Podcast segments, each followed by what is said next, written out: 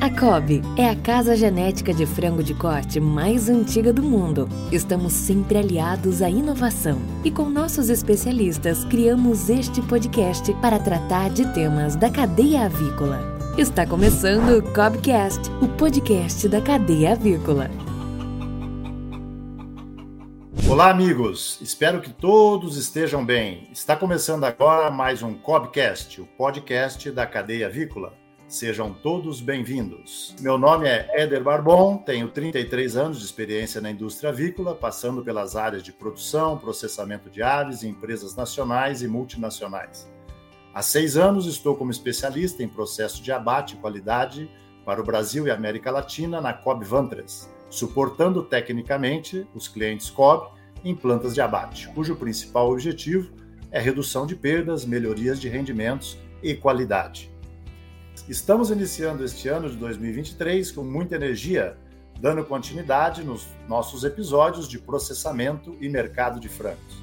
Felizes por receber aqui hoje mais um convidado muito especial, o doutor José Antônio Ribas Júnior, nosso amigo Ribas.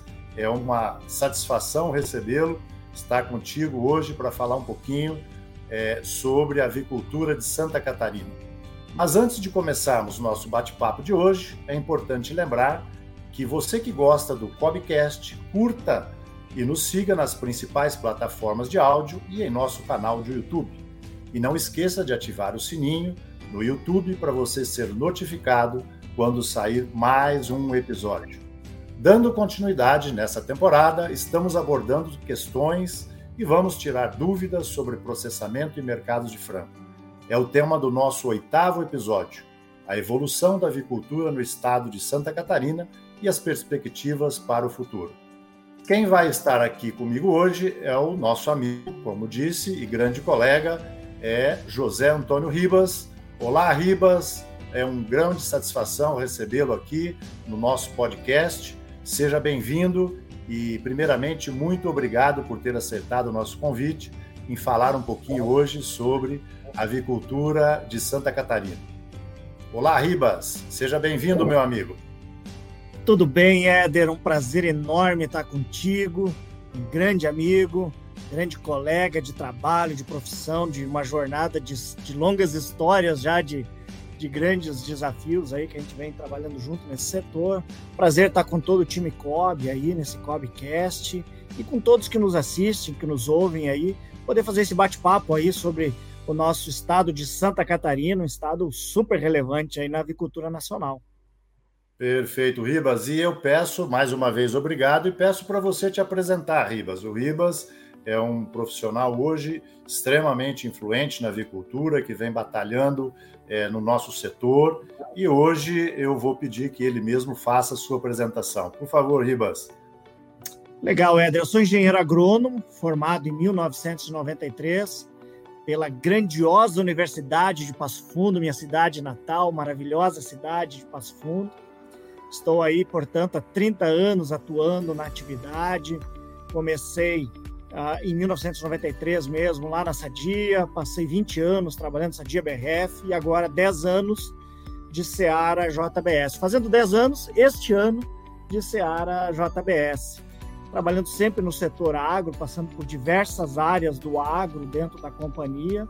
E agora, mais recentemente, desde o ano passado, além do agro, também cuidando da sustentabilidade dentro da nossa companhia, que é um tema super relevante, um tema que hoje faz parte das pautas das principais discussões da produção de alimentos do mundo e que o Brasil tem, e nós vamos falar um pouco sobre isso, o Brasil tem aí uma grande oportunidade de não ser só o maior exportador de alimentos, um dos grandes players de alimentos do mundo, mas também o líder em sustentabilidade na produção de alimentos do planeta. Então, estou super feliz de estar conversando com vocês e essa é minha história, esses 30 anos aí atuando no setor, é de sempre buscando não só as atividades dentro da empresa, mas eu participo hoje como presidente do Sindicarne, como vice-presidente da CAVE, como vice-presidente do Sindavipar, junto com o amigo Irineu lá da LAR, ah, no conselho consultivo da BPA,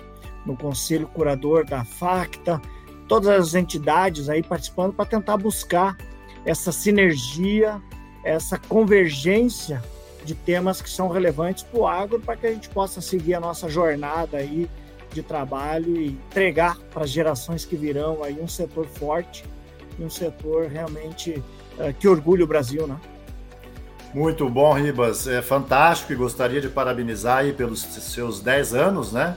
E parabéns, e você hoje é uma pessoa super importante para a indústria avícola, nos representa muito bem, não só a JBS, mas o Brasil, através do Sindicarne, da CAVE, da BPA, ou seja, uma personalidade que nós temos um prazer enorme de ouvir e com certeza vai agregar muito para os nossos ouvintes hoje. E você falando aí um pouquinho de Santa Catarina e também do Brasil, essa importância que é a sustentabilidade para nós e onde nós vamos chegar e qual a perspectiva disso. Então, dando início no nosso bate-papo, Ribas, é, eu perguntaria para de largada aí é, para você nos falar um pouquinho aí de como é que foi o final de 2022 para Santa Catarina, é, como é que a avicultura se portou no ano de 2022, como é que as empresas é, se posicionaram e, logicamente, é, o 2023, o que virá, o que vem pela frente, que são os grandes desafios, né, Ribas? Excelente, Éder. O, o ano 22 ele é um ano que marca a retomada de grande parte do, da, das economias globais e brasileiras pelo pós-Covid, né? uh, arrastou ainda alguns, algumas repercussões desse processo que a gente viveu, foi um processo bastante transformador das nossas vidas, aí, que foi o processo de Covid, trazendo custos adicionais para as cadeias de produção, uh, trazendo custo, o, o grão que que não é só, não, não tem muito a ver com. A gente está acabando de sair do Covid, começa um conflito entre dois países relevantes e que traz mais um, um tempero para esse caldo todo aí dos custos de produção que manteve o grão num patamar bastante elevado. Vivemos o ano 22 com grãos num patamar bastante elevado de custo. Isso incrementa custo para dentro do setor, como incrementou o custo do papelão, do aço, do plástico, todos os elementos importantes dentro dessa cadeia e isso trouxe um pouco do que seria a percepção do ano 23. Se nós estivéssemos falando agora, lá em janeiro de 23, 22, nós estávamos com uma perspectiva muito ruim para o ano 22, com os preços em queda, os custos em elevação, demandas um pouco fragilizadas, a incerteza de um conflito acontecendo entre dois países importantes, trazia um cenário bastante preocupante para 22. Acontece que ao longo do ano, segundo e terceiro trimestre, ah, os indicadores melhoraram bastante. Santa Catarina, por exemplo, bateu recordes de exportação de volumes, recorde de exportações de valor em frango. Isso é um bom sinal, mostra que consolidaram-se mercados, mesmo com toda essa mudança na geopolítica global. o Brasil, especialmente Santa Catarina, consolidado nesse mercado, já que Santa Catarina cessa todos os mercados globais aí, é o estado que tem certificado para todos os mercados. Então a gente conseguiu fazer recorde de exportação, recorde de valores, né? Mas as margens não foram tão atrativas assim durante o ano 23 por conta de, de, de, de, de dessa recessão mundial que o mundo vive, com inflação nos alimentos, com queda da, da da renda familiar em diversos países. A gente vê países da Europa passando por processo inflacionário, que não era comum para eles. A gente vê os Estados Unidos passando por algumas dificuldades também nos seus investimentos. Enfim, isso trouxe, todo trouxe uma situação de margens achatadas. O quarto trimestre do ano foi um quarto trimestre bastante fraco em termos de resultados. As margens realmente definharam, né? A gente conseguiu manter volumes de exportação, mas as margens caíram, os valores tiveram recuos. Foi um trimestre difícil para o setor avícola. O mercado interno também passando pelas suas dificuldades, por uh, um pouco, pouco não, uma recessão importante acontecendo no bolso do brasileiro com dificuldade de manter o seu nível de compras, o seu nível de, de, de, aquisição de alimentos, isso também dificultou um pouco o mercado interno. Isso trouxe esses agravantes e ainda uma instabilidade política do país, passando por um processo eleitoral que foi um processo com alguma, alguns elementos de instabilidade dentro do país. Então, toda essa situação trouxe, trouxe essa condição. A gente entra em 23, olhando para a avicultura e falando especialmente de Santa Catarina, entra para 23 nesse mesmo embalo que o último trimestre 22 nos trouxe.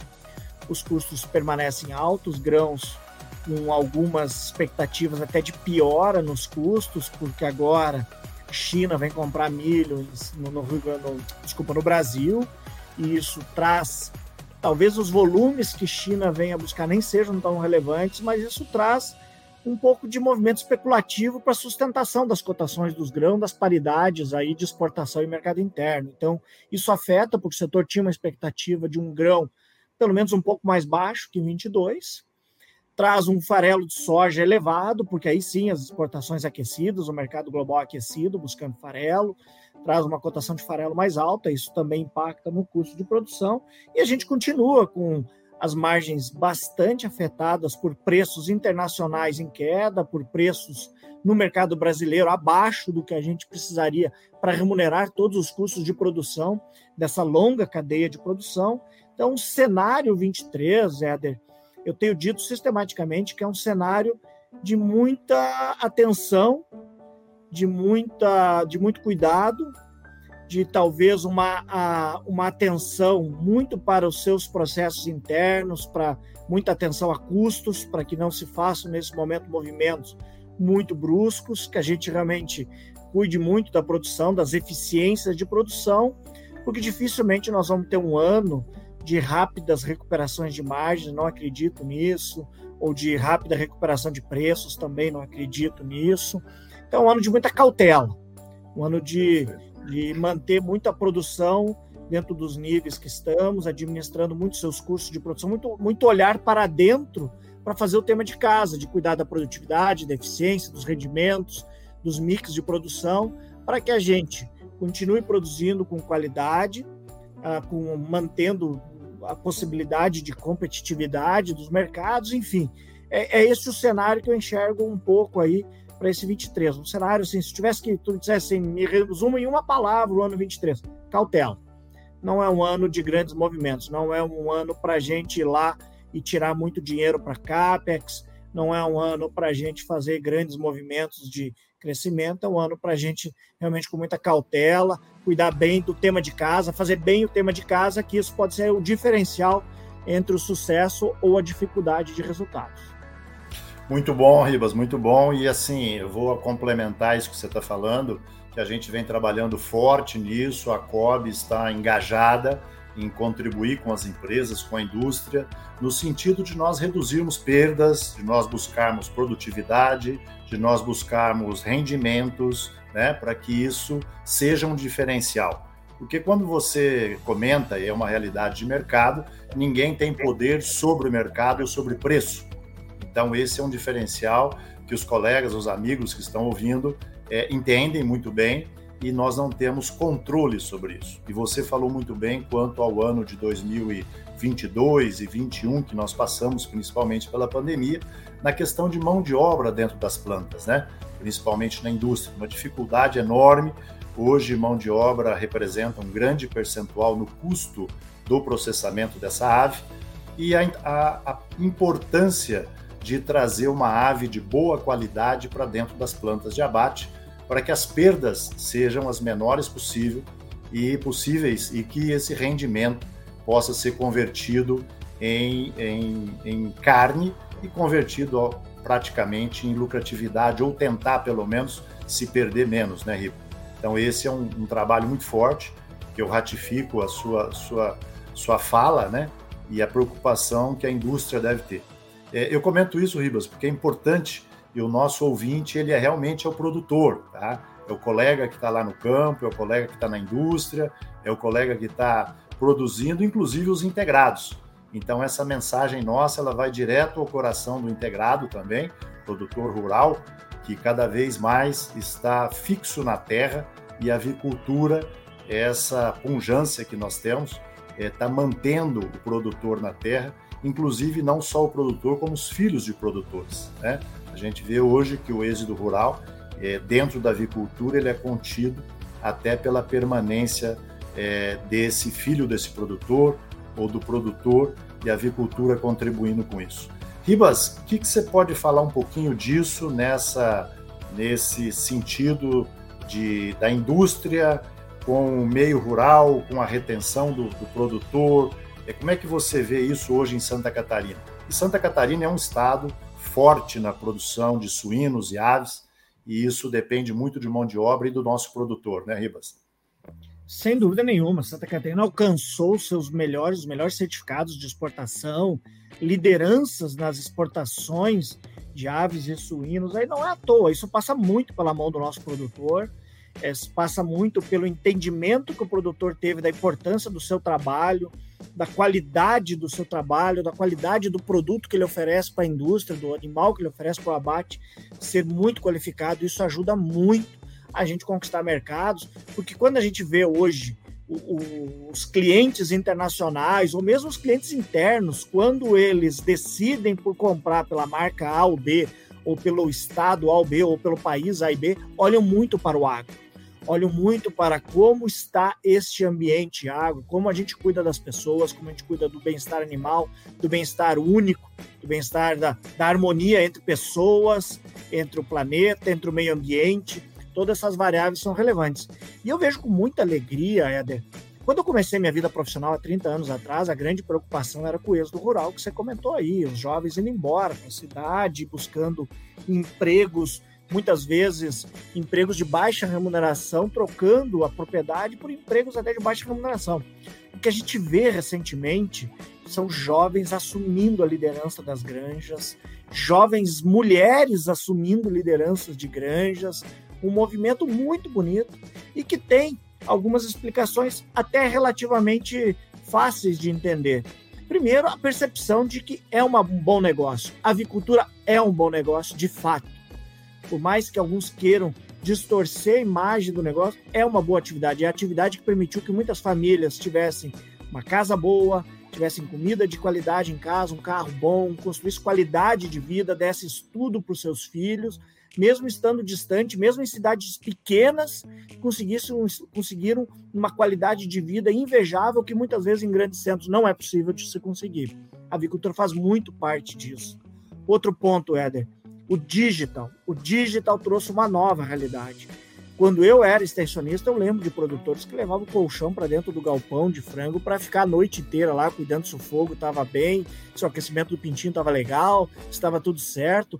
Hoje ele faz isso, Éder, tudo no celular dele.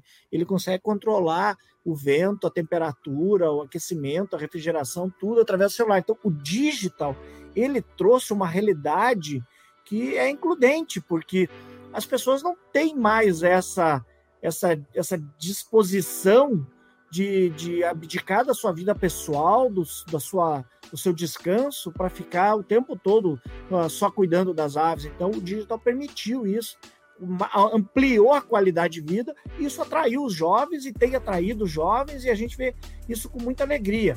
E isso é sustentabilidade na veia, né, Isso é sustentabilidade no seu mais precioso elemento, quando a gente fala de ESG, é o social, é a gente conseguindo ter atratividade, ter a manutenção de jovens no campo, ampliando a disponibilidade de alimentos, de alimentos de alta qualidade, porque esse jovem vem com novos, novos paradigmas, vem com a sede do investimento, da modernização, da eficiência, da qualidade, da produtividade, e a gente está super feliz. Não que os antigos não fizeram isso, eles fizeram, tiveram o seu papel, cumpriram de maneira brilhante o seu papel, nos entregaram uma avicultura brilhante que conquistou a liderança mundial de exportação, e agora esses jovens assumem esse bastão, pegam esse bastão para tocar os dias que virão. Sem dúvida, é isso mesmo, e é bom falar contigo, porque 30 anos de experiência não é. Parece que foi ontem, né, Rivas? Mas passou muito rápido, né? E isso realmente traz histórias para a gente, e é legal é, a gente compartilhar essas histórias com os colegas, porque nós fomos da era que nós conseguimos as certificações, né? Certificações de diferentes países, e o Brasil hoje é, exporta para mais de 150 países e com certificações. E os nossos colegas mais antigos da avicultura, fizeram e tiveram muito trabalho juntamente com as integradoras para receber esses clientes, os auditores clientes, né, para que pudessem ser auditadas as granjas e fizeram com exímio exemplar, né? E isso nós conquistamos a posição que a avicultura brasileira se encontra hoje. Sem dúvida, nós não podemos deixar de parabenizar eh, os nossos colegas mais antigos da avicultura, os produtores, e também os jovens que estão chegando hoje, que, eh, como você disse, não tem como viver sem tecnologia no campo mais. Né? E isso dá prazer de nós termos passado tão rápido e ter chegado toda essa modernidade no campo. Mas, é, Ribas, eu queria que você, já que você tocou no assunto, é, é um tema que ele fica um pouco. É, eu não vou dizer que tem dúvidas sobre o assunto, mas muitas pessoas me perguntam, e provavelmente para você mais ainda, Éder, afinal de contas, o que, que é sustentabilidade? Você disse aí que o produtor está lá, isso é sustentabilidade. Como é que você poderia esclarecer um pouquinho mais para os nossos ouvintes é, o que é e o que nós estamos fazendo? E você é a pessoa correta para falar sobre isso. Legal. Só concluindo o raciocínio anterior, porque você falou uma coisa super importante, cabe a nós honrar o passado e construir o futuro. Né? É, de receber esse passado com muito orgulho aí, de honrar quem construiu ele e fazer esse futuro melhor. E esse futuro melhor passa por sustentabilidade. O conceito de sustentabilidade é muito simples complexo de ser realizado, simples de ser entendido. Nós precisamos produzir cada vez mais alimentos para um mundo que atingiu 8 bilhões de pessoas em novembro passado, um mundo que provavelmente chegará a 10 bilhões de pessoas nos próximos 20 anos aí. Então tem desafios grandes de produzir mais alimentos no mesmo planeta. Ou seja, como é que a gente faz isso? Vai, ser, vai ter que ser com sustentabilidade, ou seja, produzir mais alimentos dentro desse mesmo planeta sem inviabilizar a vida no planeta. Então, nós temos que cuidar dos recursos naturais, nós temos que cuidar das pessoas, nós temos que cuidar de todo o meio ambiente, cuidar de toda a questão de qualidade de vida das pessoas, da saúde, e isso traz diversos elementos. Isso é sustentabilidade. Aí eu consegui atingir esses níveis de produção de alimentos que o mundo demanda sem comprometer a vida no planeta. Então, nós temos que fazer coisas diferentes. Se nós mantivermos a vida como ela está, os patamares de produção como estão, o uso dos recursos naturais como estão, o planeta se inviabilizará. Estudos mostram, e não adianta a gente ficar fazendo discurso de negacionismo, não. Os estudos mostram que o planeta vai subir um grau e meio se nós não fizer nada, e isso é insustentável, isso é impraticável para a vida humana, para a vida uh, para a produção de alimentos, enfim, impactos irreversíveis nós teríamos. Então, nós temos que fazer coisas diferentes. Essas coisas diferentes passam pelo cuidado com o meio ambiente, que nós já temos um produtor super responsável com isso, um código florestal muito bem consolidado no país, que faz com que o nosso produtor preserve pelo menos 20% da sua área, com preservação permanente. Se tiver rios ou, ou nascentes, mais ainda de preservação faz com que a gente cuide do bem-estar animal e do bem-estar único, que é essa relação, essa harmonia do planeta, das pessoas, do, dos alimentos, de como que a gente faz isso, né? como que a gente traduz isso de maneira muito simples. Uso racional de antibióticos para que a gente não comprometa a saúde humana com moléculas do uso animal e uso humano comuns, para que a gente não crie resistências uh, de micro-organismos que seriam danosos à saúde. A gente cuidar da, da, dos recursos naturais. Nós temos hoje na Seara, por exemplo, e aqui eu tiro um pouco o chapéu do Sindicarne e boto o chapéu do Seara aqui. Nós temos hoje quase 45% dos nossos integrados com energia fotovoltaica uh, alimentando seus sistemas de criação. O Brasil já tem uma matriz de energia limpa, que é uma matriz hidrelétrica. 95% da nossa energia produzida no Brasil é limpa, é hidrelétrica, mas ainda assim nós estamos com fotovoltaico, nós estamos com biodigestores, com com projetos de biometano acontecendo. O estado de Santa Catarina vem se desenvolvendo fortemente nisso, o Brasil inteiro, mas aqui falando de Santa Catarina, se desenvolvendo fortemente nisso. Então, esse, esse, essa, é, todo esse tamanho deste tema sustentabilidade exige de uma maneira, agora simplificando muito isso, o mundo traduziu isso tudo uma siglazinha chamada ESG, que ela é antiga, mas que foi agora ah, tomada de poder pelo, pelo, pelos grandes investidores do mundo, pelo mercado financeiro do mundo, como uma forma de avaliar se a sua empresa é sustentável ou não. Traduziram isso para ESG, que o E vem do environment, que é ambiental, vem o social da, da parte humana e vem o governance da parte de gestão. Governance, gestão, compliance, o Brasil já é exemplo. O Brasil tem grandes programas de compliance. O Brasil, na sua gestão, é muito responsável. O Brasil é ético na grande maioria dos seus processos. A gente costuma dar muita ênfase. Eu falo que o Brasil que dá certo passa longe da TV, né, Éder? A gente costuma dar muita ênfase. Vai ler um, vai assistir um jornal de nível nacional aí, uma, de uma grande rede de TV, tu vai ver sempre o pior do Brasil sendo mostrado ali. Mas o Brasil de verdade, o Brasil do agro, o Brasil do investimento, é um Brasil ético, é um Brasil correto, é um Brasil que cuida muito bem da gestão e da governança. É um Brasil do social que leva a qualidade de vida para longe das capitais, para longe do litoral, através do agro. O agro tem a capacidade de gerar atividade econômica onde está. O que seria de uma Chapecó sem o agro? O que seria de uma Passo Fundo sem o agro? De uma Lucas do Rio Verde sem o agro? De uma Tangará da Serra, de uma Dourado sem o agro? O agro leva desenvolvimento para esses lugares, leva qualidade de vida, gera atividade econômica ao seu redor. Atividade econômica gera emprego, emprego gera consumo, consumo gera mais atividade econômica, que gera mais emprego e gera uma, é uma roda viva, um ciclo virtuoso de crescimento que o agro faz e que é sustentabilidade. E em toda a parte de ambiental, o Brasil tem 66% de território preservado, toda a propriedade rural tem no mínimo 20% de preservação. Se for no bioma cerrado para cima é 40%, se for no bioma amazônico é 80%. Mas a gente precisa mostrar isso melhor. A gente sabe cuidar de bem-estar animal, a gente honra e respeita e usa ciência para cuidar desse animal que nos dá vida para nos alimentar. A gente sabe fazer isso. A gente tem políticas responsáveis do uso racional de antibióticos. Enfim, o Brasil tem uma possibilidade ímpar aí, Éder, de assumir um papel de protagonista na, na sustentabilidade, porque ninguém no mundo pode falar de produzir. Quem que é livre de todas as doenças de notificação obrigatória no mundo? Brasil. Quem que tem uma qualidade de produção impecável na produção animal? Brasil. Quem é competitivo em custo? Quem sabe cuidar de bem-estar animal? Quem sabe produzir com todos esses viés?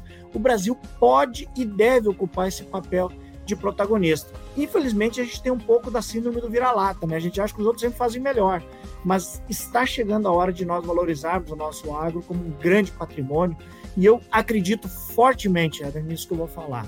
A sustentabilidade vai ser o papel do Brasil no mundo de ocupar o protagonismo, de ditar as coisas como serão, e nós podemos sim vender num curto espaço de tempo, não só frango e suíno, mas vender ativo ambiental do mundo pagar pela preservação ambiental que nós fazemos, do mundo pagar pela qualidade e sustentabilidade que o nosso frango e o nosso suíno tem. Mas para isso a gente precisa acertar bem a nossa rota, acertar o nosso nossa comunicação e, e dar visibilidade a isso. Fundamentalmente dar visibilidade a isso. Por isso que eu, eu, eu invisto tanto tempo nessas oportunidades de comunicar, de falar, para que a gente crie mais porta-vozes. Se cada um de nós for porta-voz do agro, a gente vai criar uma corrente positiva de comunicação, porque aquilo que passa na TV, e eu não sou negacionista, é óbvio que tem problema de queimada, de desmatamento na Amazônia, nós temos que corrigir, mas aquele não é o agro, aquilo não representa o agro. O agro é o agro é, é este cara que está nos ouvindo que não para de bater recorde de produção, recorde de produtividade, mantendo qualidade, competitivo, sem agredir o meio ambiente. Cada vez mais mais consciente do seu papel nesse, nesse ecossistema do planeta. Este é o agro de verdade, e esse é o agro que a gente acredita, e é o agro que vai continuar colocando o Brasil numa, no seu trilho de desenvolvimento. Ribas, é muito claro a tua explicação sobre sustentabilidade, a tua emoção em falar. Eu tenho a mesma emoção em falar do nosso negócio, do nosso agronegócio e esse é o nosso, está no DNA, né? Nós estamos no DNA, e realmente eu só fico e faço uma pergunta a mais sobre isso.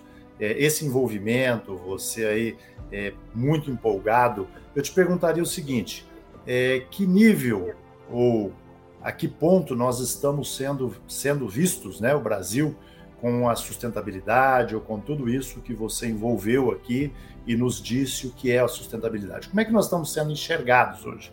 ou seja, os países, os nossos clientes, nós conseguimos ser reconhecidos? Como está isso externamente para conosco e também o mercado interno? Como é que é a sua visão sobre isso? Hum. Falta muito, eu sei, mas eu queria ouvir um pouquinho também a, a, a esse feedback, principalmente Sim. você, esse trabalho que a Seara está fazendo brilhantemente, né? É, e tem passado isso todo dia. Como é que você sente isso? O que, que falta mais? O que, que nós precisamos fazer mais? O que, que os nossos colegas da avicultura, nossos produtores, nossos integrados, o que, que nós podemos nos engajar mais a disseminar? De que forma e que, como nós, nós estamos sendo vistos? Sob a, a, a, ótica da primeira questão aí de como estamos sendo vistos, né? A resposta, se estamos sendo reconhecidos, é sim e não. Sim, porque não se exporta para 150 países há tanto tempo se você não tem o reconhecimento desse país, da qualidade do seu produto e do quanto esse seu produto está compliance, está uh, correto em termos de sustentabilidade. Não, não existe produto líder no mundo que seja ruim. Ninguém alcança liderança ruim. O Brasil é líder de exportação porque tem produto bom. E esse produto bom, tanto para o mercado externo quanto para o mercado interno, nós conseguimos produzir com alta qualidade. Então, sob essa ótica, mesmo que digam o contrário, reconhece, porque vêm aqui e compram e cada mês batem recorde de compra do nosso produto aqui e cada vez mais comprarão mais do nosso produto. Então, esse é um reconhecimento. Mas tem um não também, porque quando a gente vai para a COP, como foi a COP 26, a COP 27, onde o mundo debate as questões de sustentabilidade, e esse ano vem a COP 28, a gente vê o Brasil ainda sentado no banco dos réus. E a gente precisa mudar essa realidade.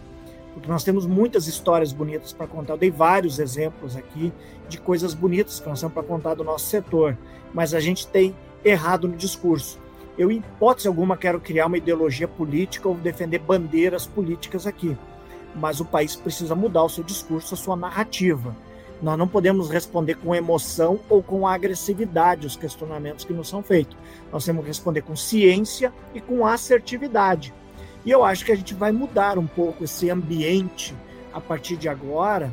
E, de novo, não estou fazendo nenhuma bandeira política aqui, não quero, quero passar longe dessas discussões. Eu só estou dizendo que o mundo irá olhar diferente para o Brasil a partir do momento que a gente para de negar alguns problemas. A gente tem que dar a dimensão correta dos problemas, porque eventualmente eles ganham uma dimensão muito maior do que são lá fora. A gente tem que dar a dimensão correta, a gente precisa acertar a narrativa para que a gente mostre ao mundo como a gente está fazendo com competência. Qual é o meu recado para todos do agro? Nós somos muito competentes em, em sanidade, em nutrição, em genética, em manejo, em várias ciências a gente é muito competente. Mas a gente precisa criar competência em marketing do agro. A gente precisa criar competência em comunicação do agro, numa comunicação mais, mais ativa, mais proativa e menos reativa. A gente não precisa esperar ser atacado por algo para poder responder com muita, com muita energia.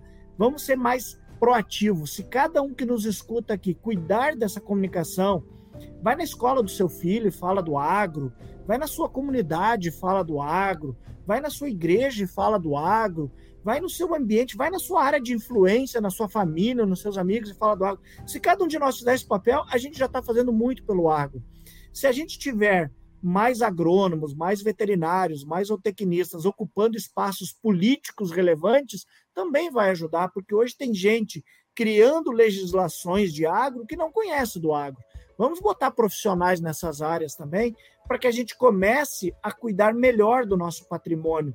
Não basta saber de nutrição, de genética, de sanidade, de manejo, de, são, são conhecimentos imprescindíveis. Nós não podemos perder eles, são competências que nós já conquistamos, mas precisamos adquirir algumas mais para que a gente possa alçar mais mercados e melhores mercados e que o Brasil tenha no franguinho dele, no suíno dele, sempre o preço premium que a gente ainda não consegue alçar em todos os mercados, mas que a gente possa buscar isso, porque a gente já tem competências para isso.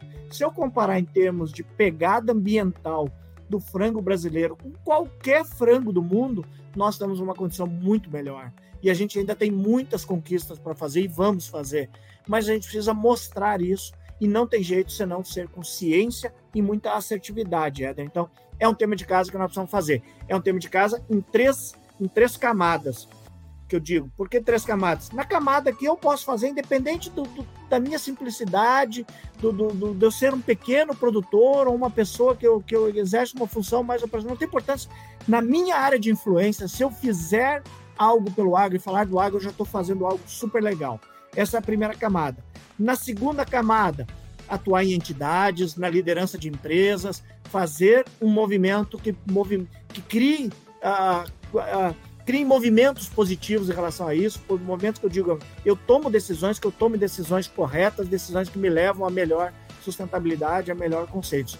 E numa camada maior ainda, e aí nós precisamos pegar as nossas lideranças, nossas grandes lideranças, construir definitivamente um plano agro de Brasil que a gente não tem e a gente precisa fazer, porque senão nós vamos estar sempre andando a reboque do que a economia mundial nos permitir. A gente precisa tomar as rédeas da nossa, do nosso destino. A gente precisa ser mais dono do nosso destino e menos consequência do que os outros nos permitem. E isso nós precisamos fazer de maneira diferente. Mas isso é pano para manga para uma discussão muito maior aí, Ed. Muito bom, Ribas. Mas assim, ó, eu acho que é legal o que você fala e, e isso é muito, é, é, é, muito interessante porque às vezes a gente fica aí falando no grupo de WhatsApp, grupo de WhatsApp e dos próprios profissionais, né? E eu já fiz muitos exercícios de ir até a escola das minhas filhas, de ir à paróquia, de ir falar do agro. E é incrível, é incrível a falta de conhecimento que os colegas é, têm do nosso negócio, né? eles não imaginam o que é a produção de um frango, como é. Né? Eles não imaginam como é a produção de um ovo fértil. Então, assim, ó, essa empolgação, essa nós temos que ser imbuído disso tudo para poder divulgar para grupos fora de o nosso negócio. Porque quando a gente está no grupinho só dos colegas, isso não se divulga. Né? Então, eu acho que isso é fantástico. A tua fala vem muito é, contribuir com os colegas que estão ouvindo. Vamos falar fora, vamos falar na igreja, vamos falar na escola, vamos falar onde a gente estiver. E é empolgante é, ver como as pessoas conhecem pouco o nosso negócio. Né?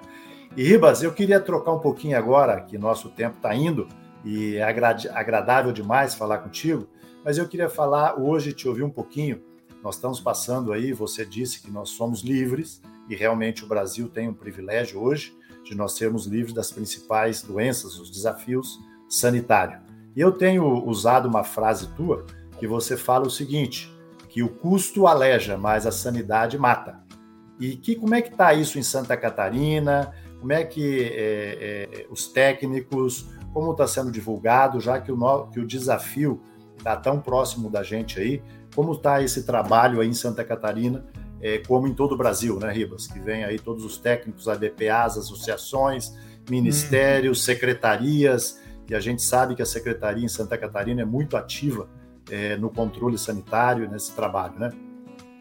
Excelente, Eder. Eu tenho muito orgulho de falar disso, Catarina, porque nós temos uma iniciativa aqui única no país, uma parceria público-privada, junto com o governo do estado, com a Secretaria de Agricultura do estado, com o Instituto Icasa, que está focado em cuidar da sanidade dos nossos rebanhos, de todas as nossas, das nossas fronteiras, junto com a SIDASC, que é uma estrutura funcional, uma estrutura competente de cuidar da sanidade do Estado. E a gente tem sempre o maior, maior zelo por essas coisas dentro do nosso estado de Santa Catarina. Então, só somando, botando o trabalho do ICASA, que é o trabalho oficial de vigilância do Estado, com o ICASA, que é uma parceria público-privada, que nós temos mais de 600 profissionais atuando no ICASA, que, é, que são, uh, que, que, que, usufruem de recursos vindo da iniciativa privada e do, e do Estado também, do, do governo do Estado, permite que a gente tenha em Santa Catarina, eu acho que um modelo exemplar para o país em termos de vigilância. Nós temos postos de vigilância em todas as nossas estradas, nós temos postos de vigilância em todas as fronteiras, nós temos vigilância ativa e passiva acontecendo o tempo todo no estado de Santa Catarina. Neste momento acontecendo, uh, está acontecendo um trabalho de conscientização, de muitos vídeos de, de, de de divulgação dos cuidados que nós precisamos tomar no Estado, iniciativa da SIDASC, da Secretaria da Agricultura, com apoio da nossa, das entidades privadas. Acabamos de fazer aí, no final de dezembro, um simulado sanitário nunca feito antes no país, pelo tamanho que teve. Envolvemos todas as polícias rodoviária, Polícia Federal, Estadual, Militar, Civil, envolvemos todas as estruturas oficiais, Ministério da Agricultura, SIDASC, Casa, Secretaria da Agricultura, sociedade em geral, para criar um ambiente de simulação de uma doença de notificação obrigatória, para que todos os recursos fossem testados, todas as comunicações, todas as reações a isso fossem testadas e mais uma vez o Estado deu uma resposta em altíssimo nível. Então, a gente entende que isso está andando bem. Em Santa Catarina, o nosso produtor há muito tempo adota práticas de biosseguridade. É um estado que primeiro chegou ao nível de nós temos quase 99% das propriedades de avicultura blindadas em termos de biosseguridade, com com portões de, de, de, de, ar de desinfecção e de barreiras sanitárias, com cercas, com telas de, de isolamento para aves silvestres, com blindagem do ciclo da água, enfim, com grande, com 99% das nossas propriedades atendendo isso no estado de Santa Catarina, que permite que nos dê mais segurança para enfrentar esses problemas que são endêmicos em outros países, né? e que estão causando grandes prejuízos aos outros países, e que a influenza que está agora batendo as nossas fronteiras aqui, nossos países vizinhos, sendo acometidos por esse problema, que esse problema, mesmo nós fazendo tudo certo, ele ainda pode entrar, porque ele pode vir por aves silvestres. O que nós temos que fazer? Ampliar as vigilâncias de fronteira, com rodolúvios para caminhões, com desinfecções de todos os veículos que entram no país, com checagem de, de do que está entrando em portos e aeroportos no país, e, fundamentalmente, a gente não cansa de dizer, e a gente tem feito isso muito próximo aos nossos produtores: granja não é lugar de passeio, granja não é lugar para visitação, granja é o seu ambiente de trabalho, granja é o seu negócio, é a sua empresa. Cuide dela. Como que você cuida? Não dê acesso a estranhos. Só está autorizado a entrar na granja o dono da granja, a mão de obra da granja e a empresa que dá assistência técnica para essa granja qualquer outra pessoa precisa passar por autorização. Não é o momento de nós recebermos visita pelos riscos que estamos correndo. Então, o Estado tem essa consciência, é uma avicultura muito madura, é de muita história, de muitos anos de história. Vamos lá, duas das três maiores empresas do mundo em avicultura nasceram no estado de Santa Catarina, né? E temos três das maiores empresas do Brasil que estão no estado de Santa Catarina. Então, a gente sempre diz, Santa Catarina tem a obrigação de fazer primeiro e fazer melhor. E a gente tem trabalhado fortemente nisso. O Sindicarne e a CAB são muito atuantes nesse, nessa, nesse desafio, porque o mundo está muito desafiador. O mundo está sofrendo uma endemia de, de, de, de peste suína africana, de influenza aviária, e tudo que nós pudermos fazer para evitar que entre aqui, nós temos que fazer.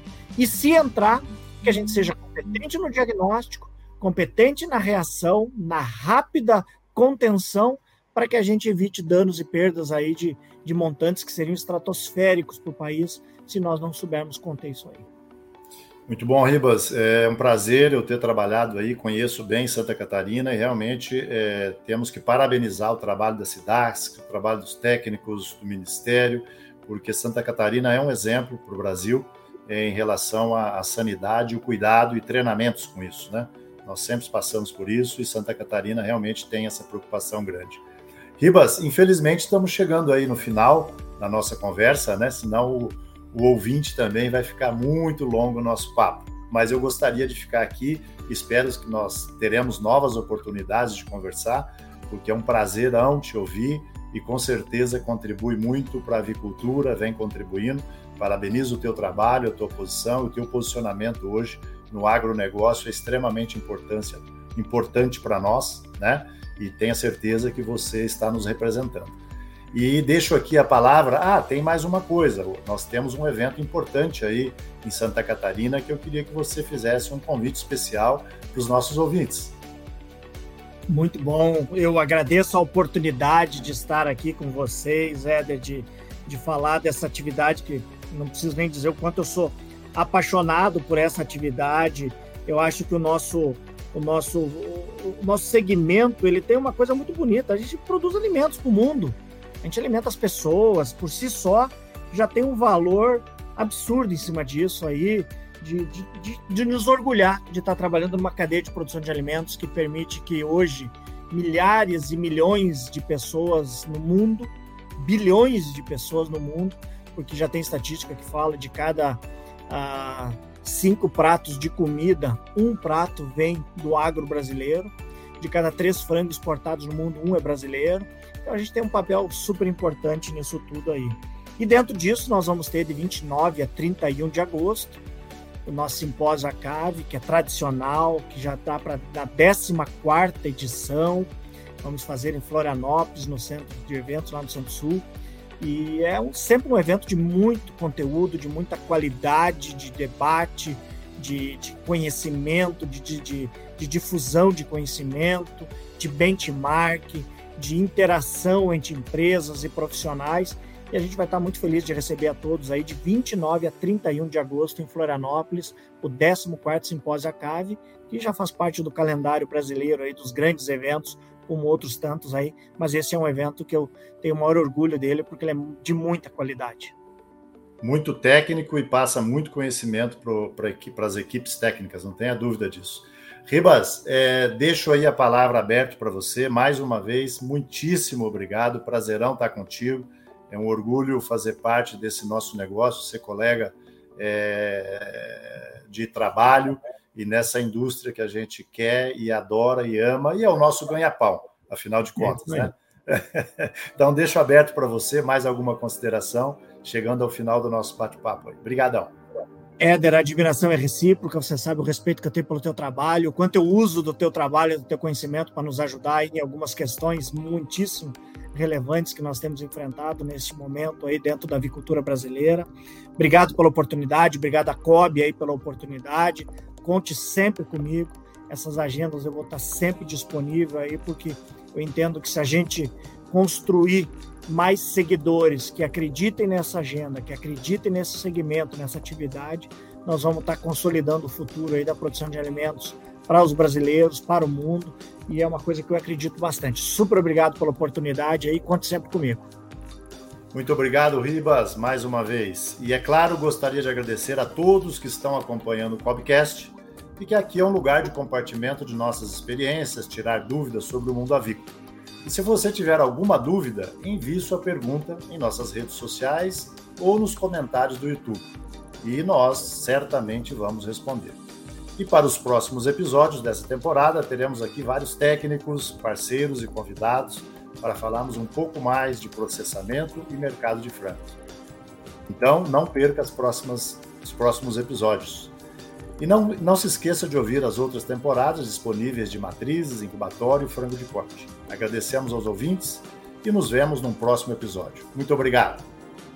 Um membro da equipe deve ser responsável por garantir que as práticas de bem-estar animal sejam sempre seguidas e que haja uma aderência estrita às diretrizes para manuseio e apanha humanitários. Essa pessoa deve ter conhecimento do comportamento das aves, garantir que o manuseio seja conduzido para minimizar o risco de ferimentos nas aves e deve ter autoridade para implementar ações corretivas se métodos ou equipamentos de apanha resultarem em preocupações com o bem-estar das aves.